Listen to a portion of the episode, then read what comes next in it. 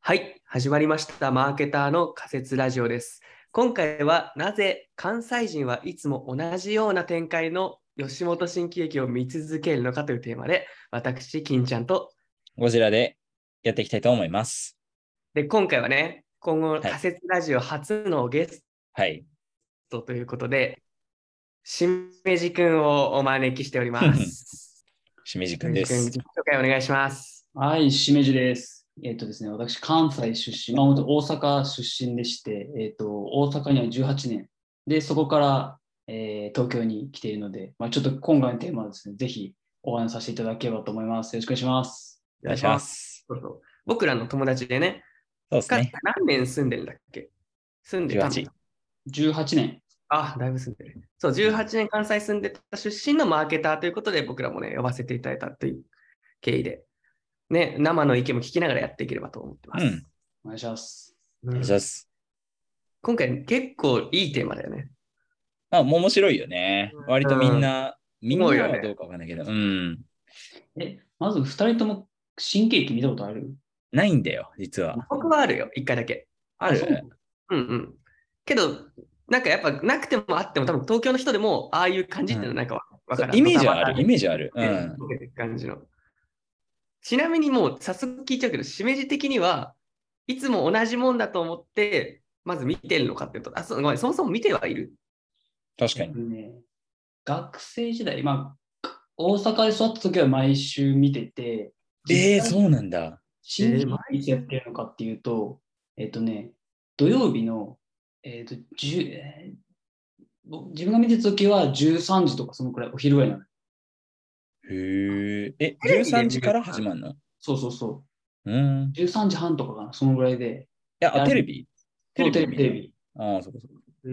あへえ。舞台で見てたから、てっきり舞台でやるもんだと思ってた。テレビもやってんだ。毎週テレビ中継してて、あれなんでかっていうと、へえっとね、自分が小学校1年か2年ぐらいの時まで土曜授業があって、うん。はいはいはいはい。土曜授業で10大体ね、3時間目か4時間目ぐらいまで。それ見んのなあ、そうで、土曜日、とりあえず授業が12時ぐらいに終わる のよ。マジ終わって、家に帰ってきて、お昼食べるときぐらいにやってるああ、そういうこああ、そういうことか。と。びっくりした。授業で見てんのかと思った。の。あうん なるほど。それはないよな。笑いの上層教育やって ない。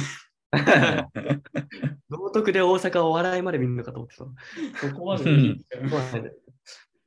あ、なるほどね。だから僕らで言う多分、いいともみたいな感じかな。あなんかそうだね。そうれん。は流れてるみたいな。はいはいはいはいはい。そうだから、そもそも毎週見てたっていうのは、そんな見る、強制的に見る機会があったみたいあな。ったのなるほどね。じゃあさっきの戻るけど、それをどんな気持ちで見てんの、同じ展開だなって思ってる、そもそも。てか、そもそもさ、内容は同じなの。えっとね、大体の構成というか、ストーリーは同じで、テーマが毎あそ回う違うみたいあ、そうなんな。なんか、一つは駐在員さんの話とか、あとなんかうん旅館の話とか、うん。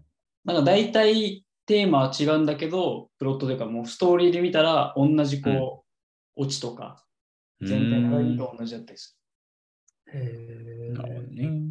そう、オチとかが同じっていうのは、なんか個人的には不思議なんだけど、ストーリーが違ったらオチも違うってわけじゃなくて、一緒なんだ。る。もう大体同じ。何が一緒なのオチの仕方として一緒えじっゃとない、ねなんかもう大体最初に、まあ、うんまあ何でもそうだけど、自己紹介というか、登場人物紹介があって、うん、で、なんか危機がある。なんか主人公に危機がおえて訪れます。まあ、例えば、ホテルとかだとの、ホテルの、えー好きなおかみさん、その主人公が好きな、えー相手のおかみさんがいて、そのおかみさん の旅館が潰れそうになる、なんか大体ヤクザ うん、が出てきはいはい はい。 て、ヤクザ役の人出てきて、何はやな。そうそう。で、この旅館を買収しようか潰したろうかみたいな話になって、それを防ぐためにああだこうだやって、最後丸子は触りましたみたいなのがざっくり。あ、割とちゃんとストーリーあるんだね。そうそうそう。えー、知らなかった。だから、ギャグの積み重ねでストーリーがあるっていうよりかは、ストーリーの中に要所要所こう細かくギャグが入ってるような感じ。あ、そうなんだ。うわー、イメージと違ったな。そうなんだで。い一緒な部分は、どこなの起承転結が、なんかこののベクトルが一緒ってことなのかなそう、大体ね、ストーリーも似たようなもんだし、まうんあ、さっき言った個々のギャグも当然同じ。あ、そうなんだ。ああ、そうなんだ。へえギャグもそうなんだね。ギャグもそう。で、出てる人は同じなの演者さんも大体同じ。うへーんーえ、それってさ、ちなみにどれくらいの頻度でやってるもんなん頻度で言うと、いや、もうだから毎週テレビ中継してたあかじゃあ1週間に1回ぐらいやってるってこらとか。まあ、先週はなん駐在員さんで、あ、今週は旅館のやつかとか。はあ、なるほどね。頻繁にやってる。それはそれはどうなんですかなんか毎回一緒だなと思ったら別に見なくていいから他のニュース見ようとかなんないあのね、えっとね、自分が学小学校の時とかは、月曜日にそのネタが使ったりしてたの。もうそうね一度だから本土曜日に新劇見るじゃん。当うん。で、月曜日にそのクラスの人気者というか、まあ、そのお笑い担当みたいなやつがいて、あそのネタを使うから、それに対して突っ込みを入れなくちゃいけなくて、それを反応できなかっあ、そういうことね。え、待って、そんな感じなの関西の学校って。た。わかんない。それ全員ここ座ったのあー大阪全員が座ったのかわかんないけど、でもやっぱりなんか、ある程度、前提がないと突っ込めなかったりするから、まあ、そりゃそうだな。え、それはさ、小学生まで小学そうだね、小学生まで、途中からもやっぱり部活とかあると見る機会なかったけど、まあ、そうだよな。でも新喜劇自体は別に、毎回、まあ、劇団でやまずやってるわけだから見、見に行く人がいっぱいいるじゃないです か。その人たちはみんな毎回多分、こう、何推しをが見に毎回同じような人が行くのか、それとも結構こう新陳代謝激しく入れ替わるのかでいうと、えーでも毎回げ、うん、舞台見に行く人は多分同じじゃないかな。あそうう不思ーん。議だなぁでもさ、言われてみるとさ、他のコンテンツも割とそうかなって思って、はいはいはいなんだろう、あの、サザエさんとかも割と構成似てるっちゃ似てるなっあーそうだねていうのもあるし、でちょっとサザエさんはちょっと違うけどさ、話題になるようなやつってあるじゃん。なんか子供の間で。なんか今だったらちょっとわかんないけど、水曜日のダウンタウンとかさ、あれがネタになって、ちょっと小学生の間で、なんかちょっとボケツッコミみたいなのあるだろうし、きっと。うん。はいはいはい。うん、なんかそういう構造はきっとあると思ってて、それが昔からあるというかさ。そういう意味で言うと、昔からだって、みまあ、あんまりこう我々世代見てないけど、水戸黄門とかもさ、ずっとなんあかー、そうだね。うわ、そうだわ。水戸黄もそうだわ。大体なんかこう完全懲悪のそのパターンだけど、毎週見たりとか、ただ落語とかもそうじゃん。大体なんか同じ演目、まあ、話してて違うっていう演目があるけど、そうだね。うん。なんかこう、安心感あるよね。ああいうのある。僕、昔、フルハウスっていう海外ドラマが好きです。あー、あるあ海る。外のシットコメディかな、シチュエーションコメディですけどなんか毎回同じような展開、まあもう本当に同じ部屋、一軒家の中でやっていくみたいな、もう本当舞台演劇みたいなやつなんだけど、ううんん。あとドラえもんとかもそうだよね。結局舞台そうなだにね。みたいな。確かに確かでにや。っぱドラのび太が最終的に失敗してはいはい怒はられい。るみたいな。両津勘吉もそうだよな。そうだね。あ。そうだね 意外とあるね、こうやってあげていくとね。うん俺さ、だから多分本質として、その割とあ人間、あの新しいものよりも、なんだろうな、昔からあるようなものというか、まあ、コテコテでもいいから、その安心感を求めているとか、そういうのがあるんじゃないかなって思うんだよね。うん。うん、で、これ、あの、俺が思った理由としては、あの音楽も同じようなやっぱ構造があるなと思ってて、はいはい。あの昔から、なんだろうな、あの、これ、昔ももう今も変わってないんだけど、人気の曲ってずっと聴かれるんだよね。もうもうリピートされまくってる。で、なんか、例えばそのランキング、チャートとかあるんだけど、なんだろう、もう結構年数経ってんのに、ずーっと、まあ、とあるアーティストが人気とか、エド・シーランが人気とかさ、うん本当にずーっと固定化されてるみたいな感じがあって、たまーに入れ替わるけど、みたいな、まあ、構造があるかなと思ってて、なんか単純に新しい情報を求めてる人たちって結構一部だなっていう、ああ、なるうほど。ん、そう思うんだよね。確かに人って繰り返しに弱いというか安心感はすごく求めているよね。うん、なんかそう思ってる。ちょっとめちゃくちゃ広げちゃうけど、なんか毎年の夏祭りとかさ、ああいう季節の何かもさ、やっぱり好きだよね、日本人って思うときに、やっぱ、うんはいこはいはいはうい同じものを繰り返す安心感ってやっぱあるなってすごい。うん。そうね。全く、なんかそういう意味で言うと、全く新しいものでも、実はなんか、やっぱりまあ古いもの積み重ねたりするから、ああ、うなんんか自分が新しいものを見たつもりだけど、なんかよくよく深掘ってみると、あれ、自分の好きなあれの影響を受けたものだったのかとかっていうのもあったりすはるいしはいはいはい。はいはい。ありそう。だから多分だけど、あまりにも新しいと受け入れられないっていうのはあるかもね。うんうんうんあー、ありそう。あそれはめっちゃあるわ。例えばだけど、今、チェーンソーマンってちょっと最近はい話題になってると思うんだけど、言ってるあれとかも多分何かしらリンクする。例えばなんか何例えばだけど、なんかナルトとか、そういうのがリンクするから面白いみたいなのも、もしかしたらあるかもなと思って。うん。確かに。それさ、それめちゃくちゃそうだなと思ってて、うん。多分吉本新喜劇もそうだけど、全く一緒ではないんだよね。うん。そそうだの、ね。一個大きなフレームワークがお互いみんなの中であった上で、あ、今回ここだけ違うんだみたいなのの、ちょっとした連続だと思ってて、確かに。で、それってなんか、もっとその感情ベースで言うと、俺、うん。今思ったんだけど、ゴジラに前に、あうの、ん言ってた Vlog の回でさ、うんうんあの人が気になるのって、うん。うん結局、驚きか納得かっていう、この2つの感情がめちゃくちゃでかいみたいな話だし、ああ、言ってたね。そうそうで、それで言うと、こう、フレームワークの路線があった上で、路線通りに行くのは納得なんだよね。わかはる。いはいはい。うでんこ。の二つを踏み出るのが驚きなの。うん。この振りで今これしないんだみたいな、 ちょっと外しはみいたはいいな。はい。はいはいはい。そのそこがフレームがあると作りやすいのかなっていう、そもそも創作としての土台として、そういうのはある、あると思う。うん、やっぱ創作の中でも01っていうよりかは結構やっぱり何かしらの模倣を積み重ねた上で作られてると思思うし、結構俺コメディとか見てると、ああ、これこういう手法を使ってるよなってすごく思うんだよね。うんうんうん確かうん。に。そうなん、そういう意味で新喜劇も、まあもちろん1から10まで全部同じってわけじゃないんだけど、なんか安心できる部分と、あと若干冒険したなっていう、なんか1、2割のあうん。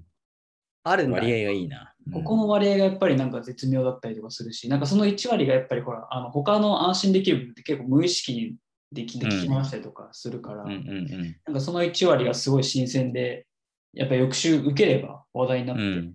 ていうのもあったりするから、うん。そういう意味で微妙に飽きさせない工夫をやってるんだろうなっていうのを今振り返れば。そうだね。そのあれじゃない一年ないと本当に見に行かないよね。毎回同じだと思確かに。ふと思ったのが、あの、老舗の和菓子店とかも人気なところは、基本的な軸は守りつつ、ちょっとずつ今の時代に合うように味を調整してるらしいんだよ。う。へえ。なるほどねそう、だからそれと同じだなっていう。なんか日本企業割と長く続く、えーらしいんだけれど、なんか100年以上続いてるとか、なんかそういうのと今、構造的には近いなって今思ったわ話聞いて。うん。なるほどね。うん。そうだ、微妙にね、微妙にいろいろ変えてんだよな、テーマうとか。ん。面白い。面白い。だかなるほどね。らまあやっぱりそういうフレームがあった方が、まあ安心感の9割もありつつも、裏切りの1割も作りやすいのかもね。それが全くないとどうやっていいか分かんなくうなっちゃう。ん。うんうん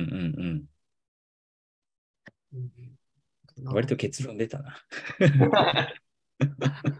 あーうんなんか、それで言うとさ、うん。吉本新喜劇のフレームはすごいそうだなって思って、ただもうちょっと深掘りしたいなと思うときに、うん。なぜその吉本新喜劇のマーケティングというと、笑いっていうところに大阪は、まあ、向きを向いてるのかっていうのはちょっと気になってはいたんだよね、ずっと。どうだろうな。しまあもちろん、いるときは別に笑いをそんなに意識したことはなくてうん、なんか東京に出てからみんなが大阪の人に笑いを期待するから笑い なんだなって思ってるのも一部あるけど、おーなるほど外からのね。イメージってことそうそうそう。でもなんでだろうっていうと、確かにそれはあるな。外からのイメー ジか。うん、そこに期待してる、期待されてるから答えようとして、多分東京にいる大阪人は 頑張ってるっていうのは、なるほどあるかねも。しれない。無茶ぶりされてるイメージあるよね。めっちゃあなる。んとか期待に応えようみたいな感じで。あるあるある。とりあえず突っ込んでとか、とりあえずボケてって、いなんかあるよね。でも歴史的に見たらなんかややこしいけど、どうだろう、商人の町だからやっぱりそこら辺あるんじゃないああ、そなれるほどね。商人の町って呼ばれてたから、やっぱりお笑いというか、相手がどう反応するか解釈するかっていうのにすごいあ敏それ感面で、白い。何かそういうのがあって、文化として形成されたっていうのは、やっぱりほら、あの、大阪がほらアイスブレイクみたい物流というか、ね、うんいろんなところから集まってくるから、で、今よりも多分方言とかきつかったりすると、やっぱりうん共通言語として笑いっていうのが強かったりしたんじゃないのっていうのはそ、れ面白いな。これ面白いね。面白い。あの、商いの手段としての笑いっていうのは確かにあり得るかもな。なんかさ、商談でさ、アイスブレイク第一とかでさ、言うじゃん。あなんか、それとちょっと似てるのかもなと思った。うんああ、それめちゃくちゃ関係性を作るためのやつっていうね。うん面白いね。ありそなんうか。そこが強くて、いつの間にか文化として出来上がってっていうのはあるんじゃないかな。うこれん。さ、すごい面白いなと思ったのが、落語を一瞬だけ見てた時があって、調べて、その時に、なんかちょっと聞いた話で、関西と関東の落語が違うよみたいな話が。うん。髪型落語とか。そうそう、あ、そうそうそうそう、いいよね関西落語と江戸落語の違い。で江戸落語、関東はどっちかっていうと、この義理人情に熱いのが受けるけど、うん上方落語はそのオチで笑わせるっていうのが受けるみたいな。